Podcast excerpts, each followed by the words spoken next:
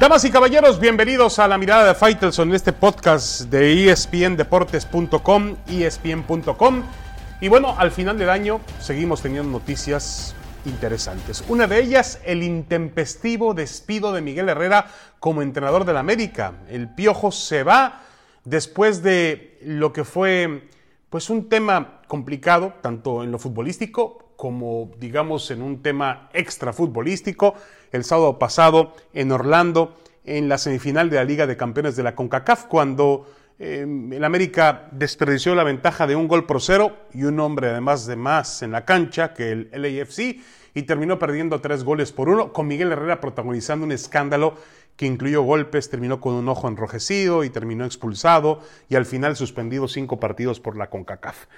Pero el América decide decide desprenderse de Miguel Herrera y lo hace a través de un boletín eh, donde realmente parece que está enjuiciando al, al, entrenador, es decir, no fue un boletín común y corriente de esos donde se utiliza diplomacia y se adorna diciendo que muchas gracias por el trabajo prestado y mucha suerte para su siguiente objetivo. No, el América dice que Miguel Herrera ya no se ajusta al plan deportivo y administrativo para mediano plazo que ha fijado el club. Agradecemos al hasta hoy director técnico su entrega y dedicación, sin embargo, los resultados que se han obtenido en lo deportivo y actitudes dentro de la cancha no cumplen con la grandeza, grandeza de la institución, ni con lo que se espera o espera la directiva del club y mucho menos la afición. Le deseamos al señor Herrera la mejor de las suertes. Es decir, no cumple con la grandeza cuando Miguel Herrera eh, hace poco hablábamos del entrenador con más triunfos en la historia del Club América, un hombre que puso su nombre junto al de José Antonio Roca, Carlos Reynoso, Jorge Vieira, y no hablamos que cumple con la grandeza del club. Yo creo que este es un berrinche. Eh, primero un berrinche de Miguel Herrera en el tema de irse a darse de golpes provocado seguramente por uno de los asistentes de Bob Bradley en la dirección técnica del LAFC lo fueron a provocar y el piojo enseguida cayó. Y em, el otro es el tema eh, de que el dueño de la América decidió el lunes que se había agotado el tiempo para Miguel Herrera. A mí me parece una decisión injusta, me parece una decisión em, precipitada y me parece que a la América le falta memoria, a la América le falta realmente reconocer el trabajo de eh, un entrenador que ha logrado bien o mal mantener a América en una faceta competitiva, a pesar de los muchos obstáculos que en su momento enfrentó, baja de juego en muchos elementos, eh, lesiones constantes, enfermedades. Todo eso no lo midió el América al momento de tomar la determinación. ¿Y por qué? Porque pues los millonarios son así, toman decisiones viscerales, toman decisiones pasionales, toman decisiones calientes y alguien y sabemos quién es ese alguien, el dueño de la América, decidió que eh, los días de Miguel Herrera se habían agotado en el club. Yo, insisto, creo y reconozco que la América había caído en lo deportivo de manera muy tajante, muy profunda, el fracaso innegable en el torneo de liga, eh, fue eliminado en los cuartos de final por el Guadalajara, las Chivas, el acérrimo rival del América, eso duele, y luego la manera en la cual caen en la CONCACAF, y obviamente el zafarrancho que tiene eh, Miguel Herrera. Todo eso contribuye, pero me parece que todavía tenía crédito, tenía eh, oportunidad de espera, de darle un tiempo, de tratar de cambiar más futbolistas que no han entendido la responsabilidad de vestir la camiseta del América y que se la han pasado flojoneando, no haciendo absolutamente nada y que nunca han tenido el nivel adecuado para el equipo creo que era una buena oportunidad para hacerlo con Miguel Herrera como entrenador. Pero el América decidió que no y punto. Así se deciden las cosas en el América. Yo espero que tengan un plan B, porque despedir a Miguel Herrera sin tener la oportunidad, sin tener ya fijado un plan alternativo para buscar un entrenador, pues es un riesgo demasiado alto para correr. ¿Quién podría ser? Dicen que Antonio Mohamed, pero Mohamed terminó mal con el América después de ser campeón y con el dueño del equipo, se ve difícil que vuelva. Se habla de Matías Almeida, Matías Almeida tiene tatuado prácticamente el escudo de las Chivas, no puede dirigir el América. eh, de quién se puede hablar de algún técnico sudamericano que podría surgir como una posibilidad, se habla de Mario Carrillo también. En fin, eh, creo que eh, el América tiene ahora un problema más grave que el que tenía el sábado.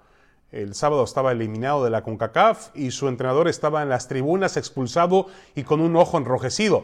Hoy el América está igualmente eliminado de la CONCACAF y no tiene entrenador. Y no tiene a Miguel Herrera. No tiene a uno de los mejores entrenadores en la historia del club. Eso es una realidad. No lo digo yo. Ahí están los números. Hay que hurgar en ellos para entender qué tipo de entrenador era Miguel Herrera o significaba para el América. Si no lo entendía el dueño del equipo, pues muy su problema. El América de berrinche en berrinche. El berrinche de Herrera primero el sábado y el lunes el berrinche del dueño. Así están las cosas.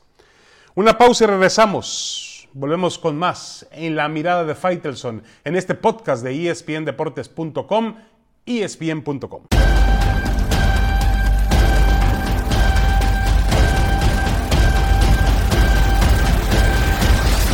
Regresamos a la mirada de Faitelson y bueno, hablemos un poco de boxeo. El fin de semana Saúl El Canelo Álvarez ofreció una aplastante demostración para vencer al británico Callum Smith y conquistar el campeonato supermediano de la Asociación Mundial de Boxeo y también el del Consejo Mundial de Boxeo. Se ha llevado dos cinturones más Saúl El Canelo Álvarez en una demostración buena de poder total ante un rival que lo aventajaba en cuanto a tamaño, alcance, pero también un rival que, si bien fue valiente, por momentos intentó tirar algunos golpes, tampoco resultó absolutamente nada eh, de peligro para Saúl Álvarez. Nunca estuvo en peligro frente a Callum Smith, a pesar de que decían que era más grande, más alto, sí, más grande, más alto, pero también más lento. Hay que decirlo así, lento. ¿Qué significa en el boxeo ser lento? Pues en el boxeo ser lento significa que das una gran, gran ventaja. Los boxeadores rápidos son los que generalmente le hacen daño a Saúl el Canelo Álvarez. En su momento Floyd Mayweather, que le ganó, quizá que el cubano Erilandi Lara, podemos remontarnos también un poco a Miguel Cotto, podemos también hablar, por supuesto, también eh, en este caso de Gennady Golovkin, en las dos peleas que tuvieron, pero cuando el Canelo decide subir de peso, pues escoge a quién. En su momento escogió a Rocky Fielding, muy bien, le ganó a Rocky Fielding un bulto. Luego subió a los semicompletos y escogió a Sergey Kovalev, otro boxeador lentísimo, y también le ganó. Y ahora escogió a Callum Smith y gana el campeonato mundial. El problema es que hay una necesidad imperiosa de decir que Saúl El Canelo Álvarez es el mejor boxeador del mundo, libra por libra, necesidad que yo no tengo, por fortuna, no sé si otros la tengan, y, habrá que entender que es un análisis meramente boxístico, no se trata aquí de calificar actitudes, ni calificar temperamentos, ni personalidades, no, eso dejémoslo de lado. Aquí la cuestión es boxística y boxísticamente hablando, Saúl El Canelo Álvarez no es el mejor boxeador del mundo libra por libra. Que me perdone él, que me perdone Eddie Reynoso y todos sus allegados y todos, por supuesto, sus porristas y sus jilgueros. No es así. El Canelo está por debajo de mm, boxeadores con otro tipo de condiciones, como podrían ser Terence Crawford, el campeón welter, el otro campeón welter Errol Spence, a lo mejor Naoya Inoue, el japonés, ya no tanto, por supuesto, mm, eh, eh, algunos otros boxeadores que han desaparecido del mapa de los mejores eh, libra por libra, que lamentablemente han decepcionado. Yo creo que Saúl Álvarez es un gran boxeador, es un tipo con una gran preparación, muy fuerte, muy carismático, vende mucho, pero hasta ahí nada más. Hasta ahí nada más, que no se exagere. Hay gente que lo quiere colocar hoy al nivel en el boxeo mexicano de Julio César Chávez. Y no está al nivel de Chávez, ni va a estar nunca al nivel de Chávez. Hay un abismo de diferencia entre un boxeador y otro. Pero la necesidad de vender, la necesidad de hacer negocio, pues lleva a muchas personas a caer en exageraciones y me parece que hasta en tonterías. No se puede comparar el nivel boxístico de Saúl Álvarez con el nivel de Julio César Chávez. No se va a poder comparar nunca. Ni, ni, tampoco otros boxeadores mexicanos que también aparecen en la lista de los mejores de la historia. Y en cuanto a la condición libra por libra, bueno, si el Canelo realmente quiere ser el mejor libra por libra, que enfrente boxeadores, que enfrente rivales que de acuerdo a las condiciones que tienen le representen a él un verdadero peligro, una verdadera odisea encima del ring, que no nos sigan engañando con eso del tamaño. No tiene nada que ver el tamaño en el boxeo, nada absolutamente. Y sí la lentitud, el factor de lentitud y velocidad, el factor velocidad tiene muchísimo que ver. Un boxeador lento no le va a hacer absolutamente nada al Canelo Álvarez. El Canelo también es lento y tiene más poder, pesa lo mismo y tira unos, dispara unos golpes. Correcto, no va a tirar a Callum Smith porque al final eh, eh, no, no, no, no, lo logró llevar a la lona, pero sí lo maltrató a placer, como él quiso. Era un rival realmente a modo, por más, insisto, que yo traté de reconocer al británico, tirando algunos uppercuts por ahí, tratando de meter algunos ganchos, quizá ganó algún round, no, no lo creo, pero bueno. Este, yo por, por, eh, por, por ser buena gente le di por lo menos un round, pero creo que realmente el Canelo lo barrió y es otro de los rivales que de pronto se acobardan cuando suben al ring con el Canelo. Algo les pasa desaparecen, porque Callum Smith tenía un récord muy respetable y, era un campeón invicto de, las 168 libras, pero dejó mucho, muchísimo que desear. ¿Qué es lo que queremos para el Canelo? Una pelea con Gennady Golovkin. Él no lo quiere hacer. Sigo preguntando por qué. Es un tema de capricho, es un tema de rencor, es porque Golovkin en su momento lo acusó de doping positivo, de utilizar eh, sustancias que tenían que ver con el clenbuterol.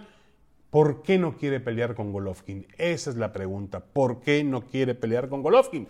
¿O acaso es que las condiciones de Golovkin le hacen daño al Canelo? Golovkin tiene 38 años. Ganó su pelea del fin de semana contra un rival poco conocido, pero ya tiene 38 años. Y obviamente que sus, sus facultades han mermado. Quizá ya sea tiempo de que el Canelo lo quiera enfrentar.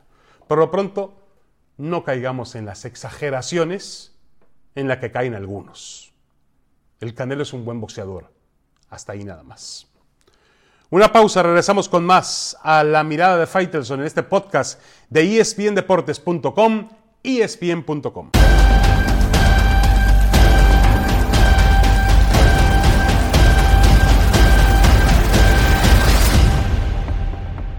Regresamos a la mirada de Faitelson en este podcast de espndeportes.com, espn.com. Tigres, Tigres gana finalmente la CONCACAF después de tres intentos fallidos.